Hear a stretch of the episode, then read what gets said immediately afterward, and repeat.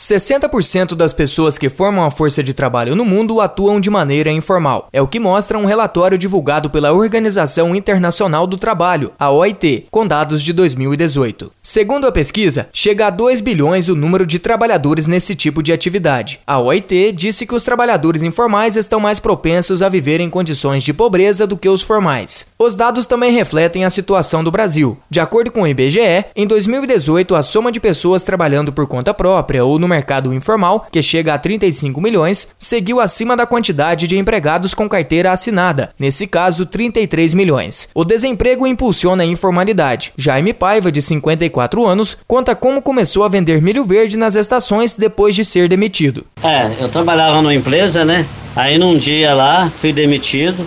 Aí eu peguei, para mim não passar fome, comprei um carrinho para vender milho na estação de trem aqui em Santo André.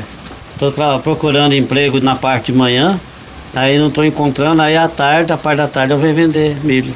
Um dinheirinho, né, para pagar minhas contas, pagar minhas as coisas, água, luz.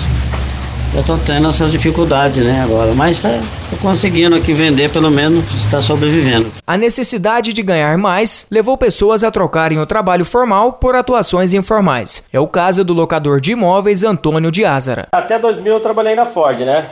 Trabalhei 11 anos na Ford. Depois dos 11 anos, eu fui demitido e comecei a trabalhar no mercado informal.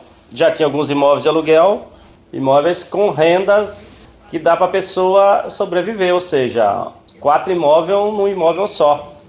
Isso aí foi o meu futuro, né? Que eu realmente me programei para isso. As rendas foram maiores, porque na realidade também os imóveis subiu e o aluguel também subiu. Aí o meu ganho foi maior, né? do que trabalhar em fábrica. O trabalho informal ainda está associado a uma forma das pessoas obterem rendimentos extras. Ao mesmo tempo, a possibilidade de obter uma renda melhor e o fato de poder gerir o tempo são outras vantagens. Dentre as desvantagens, o maior prejuízo é a ausência de renda fixa, o que resulta na falta de acesso a créditos e financiamentos. Também não há benefícios como vale-refeição ou transporte. Não há férias ou décimo terceiro e qualquer tipo de licença não é possível com o trabalho informal. Segundo IBGE, o Brasil tem hoje mais de 13 milhões de desempregados, e nem todos sabem como procurar outras oportunidades de ganhar dinheiro. Em matéria levada ao ar pelo SBT, o economista Carlos Vitorati dá dicas sobre o que fazer quando se perde o emprego. Procurar imediatamente as empresas para quem você deve,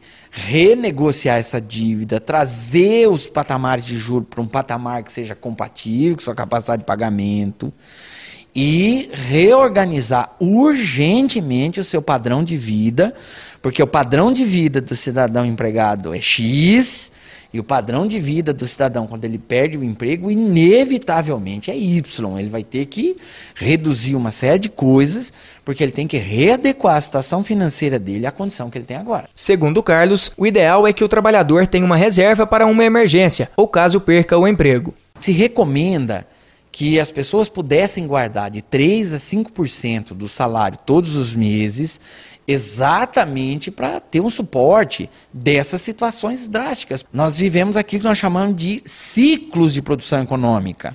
Então, você vai ter ciclos de produção aumentada e com grande apelo de emprego, mas você também vai ter períodos de crise de desemprego. Então, isso é muito natural na vida das pessoas. O número de trabalhadores que desistiram de procurar uma vaga aumentou 6,7% em relação ao ano passado. Segundo o IBGE, isso representa quase 300 mil pessoas. Já a quantidade de pessoas que não trabalham o suficiente subiu 7,3% em relação ao primeiro trimestre do ano passado, chegando a quase 7 milhões. De São Paulo, Roger Felipe para a Rádio Fapcom.